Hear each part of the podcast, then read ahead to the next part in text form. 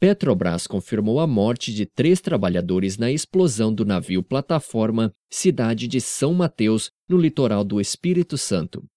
Segundo a empresa, o acidente ocorreu às 12 horas e 50 minutos e havia 74 pessoas embarcadas.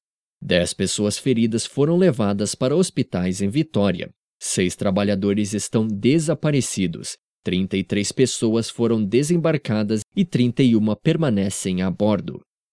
O fogo foi controlado e a plataforma está estabilizada. A agência formou duas equipes para investigar as causas do acidente.